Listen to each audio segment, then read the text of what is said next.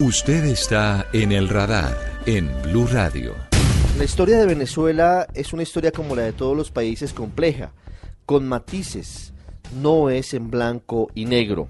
Pero hoy Blue Radio inicia una serie de informes especiales que comparte con sus oyentes y con los millones de usuarios en bluradio.com y en nuestras redes sociales a propósito de los 20 años de la llegada del chavismo al poder un chavismo que hoy parece agonizante.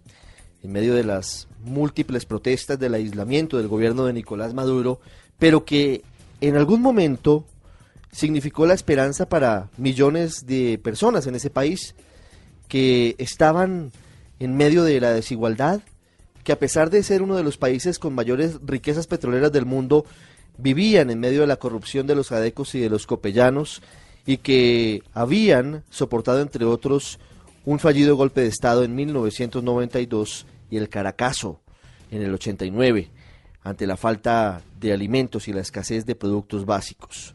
Venezuela se la jugó en las urnas en el 98 por Hugo Rafael Chávez Frías, que un día como hoy, hace dos décadas, tomaba posesión en el Palacio de Miraflores. Santiago Martínez, desde Caracas, hace un recorrido sobre lo que fue ese momento y lo que ha pasado 20 años después. Sí, Ricardo, buenas tardes. Dos décadas, desde el 2 de febrero de 1999, cuando Hugo Chávez juró sobre aquella moribunda constitución adelantar una serie de cambios profundos para sacar a Venezuela de la crisis que atravesaba en esos años. Sin embargo, hoy, 20 años después, el chavismo multiplicó los males. Sobre esta moribunda constitución haré cumplir, impulsaré las transformaciones democráticas necesarias para que la República Nueva tenga una carta magna adecuada a los nuevos tiempos. Lo juro. Para finales de los 90, el Producto Interno Bruto crecía 0,3%. El año pasado cerró en menos 15%. La inflación en 1999 se ubicó en torno al 20%, mientras el año pasado se contaba por millones el índice inflacionario. Y la industria privada en 20 años quizás ha llevado una de las peores partes, y es que de casi 13.000 empresas entre pequeñas, medianas y grandes, hoy en día son menos de 4.000 las que sobreviven Juan Pablo Ligalquiaga, presidente de Conindustria. Aproximadamente 600 pertenecen al Estado y unas 3.200 pertenecen al sector privado. Pero para hablar de la economía venezolana, Ricardo, obligatoriamente hay que tocar el tema petrolero. Allí la debacle no tiene comparación. Actualmente Venezuela solo produce poco más de 1,1 millones de barriles al día, un número 70% menor al de 1999. Una crisis que los expertos afirman comenzó cuando Hugo Chávez en 2002 votó a la mitad de los trabajadores. Eddie Ramírez, director gerente hasta el día de hoy de Palmavén, afuera. Muchas gracias, está usted despedido. En cuanto a indicadores sociales, si bien es cierto los altos ingresos petroleros permitieron al principio sacar a miles de personas de la pobreza, hoy 20 años después la situación es peor. La desnutrición pasó de 10% a estar ahora sobre 50%. Actualmente más del 80% de la población es considerada pobre, cuando hace 20 años era menos de la mitad.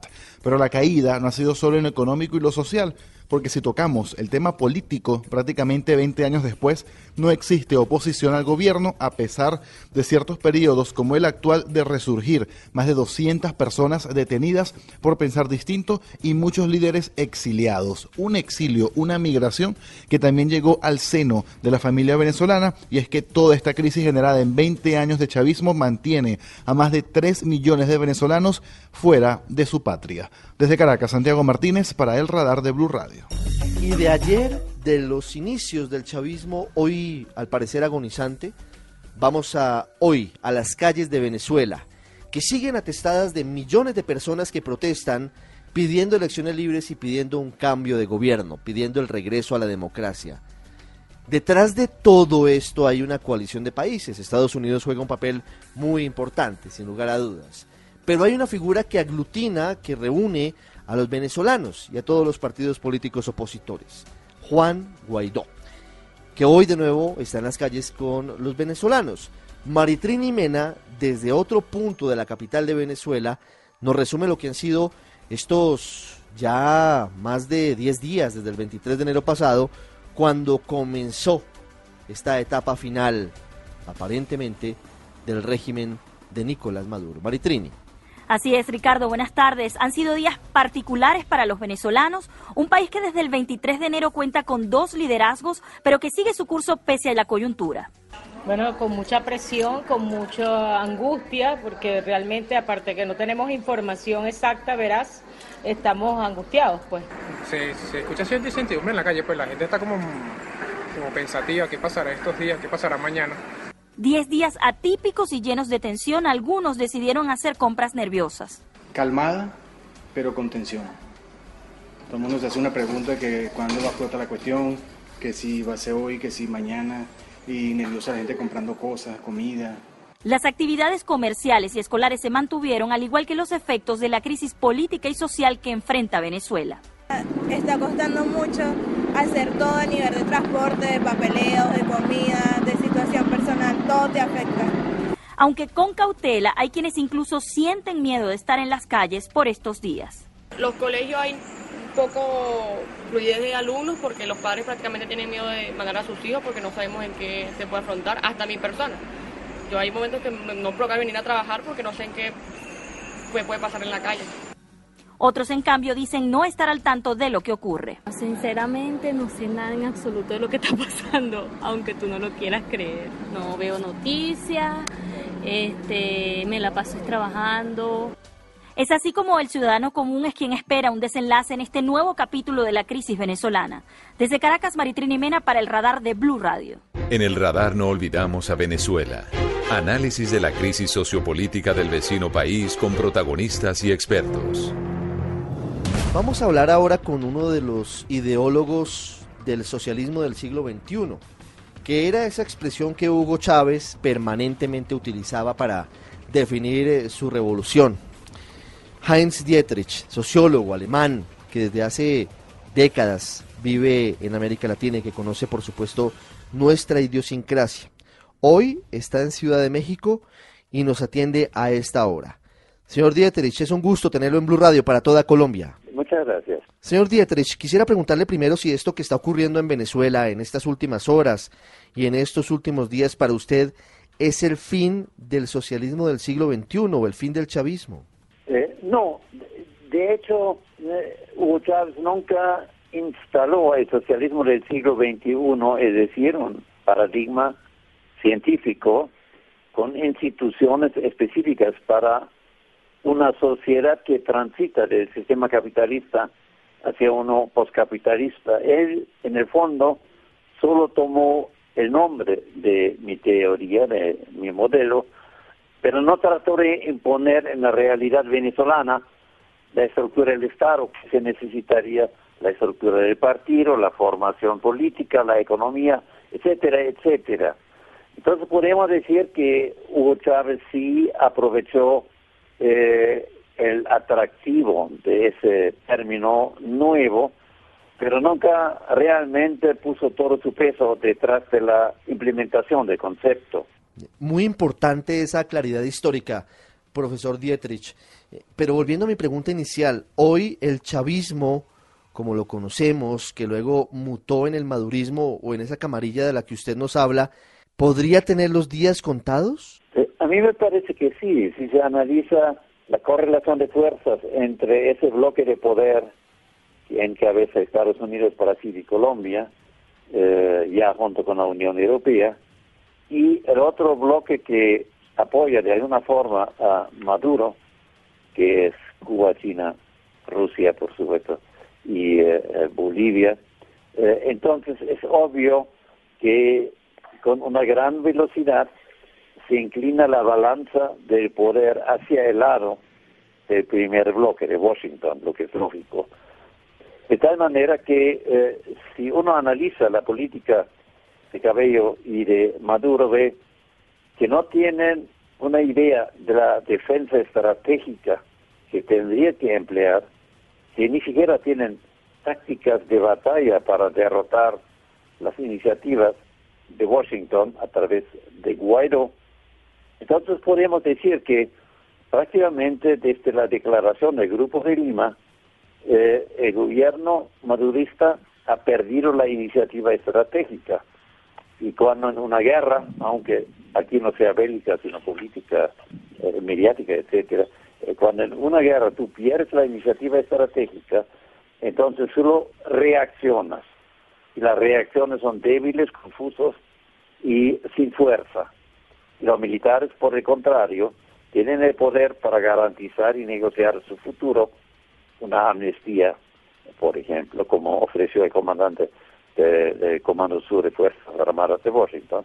Eh, eh, prácticamente hay un pacto entre la Casa Blanca y los militares. Y lo único que queda pendiente es ver con qué velocidad, en qué, qué tiempos, en, qué forma se realiza. Lo que se busca es una salida en la cual nadie pierde la cara, ni Maduro, ni los militares, ni la oposición. Sí, yo quisiera preguntarle cuáles son los escenarios posibles hoy. Todo es muy variable, pero hoy podríamos hablar de una salida militar, un golpe o un pronunciamiento de las fuerzas, o tal vez un golpe desde el chavismo con Diosdado Cabello. ¿Qué escenarios observa, prevé usted? Bueno, hay diferentes escenarios. Uno obviamente recordamos con el presidente Zelaya en Honduras, en una madrugada en una operación comando de las Fuerzas Armadas de Honduras con Estados Unidos, eh, lo sacan de la casa y lo envían a África del Sur. Eh, algo semejante hicieron en Haití. Puede haber, por supuesto, una, un escenario mucho más peligroso, como el del golpe el año 2002, cuando se configuran dos bloques militares de poder y el peligro de una guerra civil es real. Por suerte, se evita esto.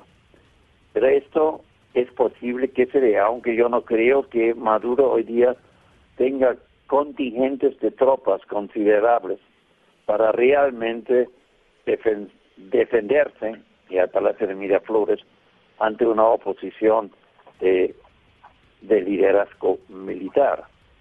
Y la tercera es que Maduro finalmente reconoce que no tiene salida, porque si alguien le plantea la situación, le puede decir, mira, tú puedes escoger todavía, no te esperes más, pero todavía, tú puedes terminar como Gaddafi, te agarran cuando huyes y te matan. Esa es una. La otra, te escondes meses en un hoyo en la tierra, como hizo Saddam Hussein, te agarran, te ponen ante una corte internacional y te ejecutan. La tercera es que tú aceptas que no tienes futuro en el panorama actual, tú aceptas una oferta de exilio de algún Estado amigo que se consensúa con Washington y entonces tú te vas junto con el núcleo de tu grupo, como Tarek William Saab, como Diosdado Cabello, y tú te vas al exilio. La última oportunidad que tienes, que es menos realista, es se convoca ahora a elecciones bajo una supervisión democrática internacional, la ONU básicamente tendría que ser, tú podrías ser candidato, eh, no se te prohíbe, pero obviamente tú vas a perder y no podemos garantizar tu seguridad en ese lapso dentro de Venezuela. Cuando él calcula todas esas posibilidades, obviamente va a decir que prefiero estar en el exilio en algún país, como Cuba, por ejemplo, a que me maten o que yo pase como Noriega de décadas de años en la cárcel en Estados Unidos. Entonces yo pienso que las, los- las ventajas para él son tan abrumadoras de tomar la maleta e irse frente a los otros escenarios que inclusive alguien tan necio, e infantil y bruto como él va a entender que le conviene salirse. Hoy, ¿qué falta, señor Dieterich, para que Maduro tome su maleta en ese escenario que usted plantea y se vaya al exilio y haya una transición relativamente pacífica en Venezuela? Eh, lo que pasa es que la Fuerza Armada, eh, a mi juicio, está dividido en dos grandes bloques. Por una parte tenemos los talibanes, los fundamentalistas como Néstor Reverol, el general que comanda prácticamente la Guardia Nacional, y por otra parte las Fuerzas Armadas regulares que comanda básicamente Padrino López. Yo, me yo pienso que en la medida en que cada día aumenta la presión internacional en que aumente la asfixia financiera, queda claro que los realistas se van a imponer y los otros, los talibanes, van a decir no tiene sentido derramar sangre en esa situación y si la salida es tan fácil que solo tenemos que sacrificar a un grupo de 10, 15 funcionarios con Maduro a la cabeza, entonces hay que sacarlo del país, no salvamos nosotros, la institución castrense, y al país le damos la posibilidad de elecciones y evitamos entonces que la destrucción de la economía del país siga adelante. Se ha hablado mucho sobre la posibilidad de que incluso como un punto intermedio algunos de los chavistas permanezcan en el poder durante algunos meses mientras se convoca elecciones. Se habla de nombres como Delcy Rodríguez, Diosdado Cabello, Tarek El Aizami. ¿O usted cree que todos estos que hoy rodean a Maduro se irán con él? En este momento hay solo dos centros de poder real de negociación en Venezuela. Una es la Embajada de Estados Unidos, cuyo representante, por supuesto, y protegido es Guaidó, y por otra parte la Fuerza Armada. Entonces es mucho más razonable pensar que se tenga que introducir una tercera fuerza para conducir la transición. Porque Washington va a decir, Maduro es el otro lado, no lo queremos. Pero el gobierno, la Fuerza Armada puede decir, Guaidó es Washington y quieren el petróleo y tampoco lo aceptamos. Ambos argumentos son correctos, por supuesto. Entonces, alguien podría proponer, Uruguay quizás, México quizás, que una tercera fuerza tenga de manera transitoria la conducción del Estado, que incluye, por supuesto, la convocatoria a las elecciones y la supervisión de que esas elecciones sean transparentes y democráticos que todos van a aceptar. Entonces yo pienso que eh, la Fuerza Armada no debe aceptar que Guaidó estructure el poder en esta transición, porque quien estructure ahora el poder, por ejemplo, quien se quiera con PDVSA en la dirección, quién pone los comandantes militares y policíacos, quién eh, nombra los que organizan las elecciones. Quien tiene ese poder de configuración prácticamente configura el futuro del país. Yo pienso que la Fuerza Armada no debe aceptar esto. Y Washington, por otra parte, no va a aceptar que Maduro haga esto. Entonces, lo único realmente consensuable, a mi juicio, es que sea una tercera fuerza aceptada por los dos principales protagonistas, que garantizan que las elecciones finalmente resuelven el conflicto interno y permiten una nueva institucionalidad que permite reconstruir el país. Quiero hacerle una pregunta final, señor Dieterich. Usted fue un hombre cercano a Hugo Chávez. Compartieron muchas veces, intercambiaron experiencias e ideas. Hoy en retrospectiva, ¿qué cree que falló, mirando 20 años atrás, qué cree que falló en la implementación del modelo que le ofreció Hugo Chávez a los venezolanos que de alguna forma pretendía basarse en, en sus escritos, en sus libros, profesor? Yo pienso que había varios factores. Eh, en primer lugar, Hugo Chávez obviamente no era un político profesional y entonces él no sabía cómo una gigantesca máquina de poder como la política se mueve. Ese es el primer elemento. El segundo elemento es que obviamente era una persona extraordinariamente inteligente, con cierto eh, acervo cultural, pero un coronel está en los cuarteles, no viaja mucho. Y conocer hoy día la sociedad global y haber discutido con Estados Unidos, con China, con Rusia, etcétera, es fundamental. Se genera el know-how, se genera el software de cómo en la gobernanza global moverte. La tercera cosa es que Chávez, a mi juicio, era demasiado humanista para conducir el proceso. Y lo que quiero decir es, él era muy cristiano, él pensaba que con el buen ejemplo, con la voluntad, con la concientización a través del discurso, la gente iba a cambiar su conciencia y se podía construir en paz el futuro. El golpe de 2002-2003 le quedó muy claro que una sociedad y la sociedad global son un entorno social darwinista.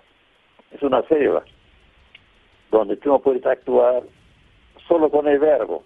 Tú necesitas el verbo, necesitas, como dice la Biblia, el verbo y la espada. Y finalmente, él tenía que haber hecho lo que Andrés Manuel hizo en México, o está haciendo en México. Tú tienes que renovar el Estado, que totalmente corrupto por la renta petrolera. Y hubo, nunca puso como el primer axioma de su política la limpieza del Estado y la reconstrucción del Estado. Dos, él tenía que saber que la votación que había conseguido tenía que preservarse, pero para preservarse hay que darle formación en lo político, a los jóvenes sobre todo, a la gente.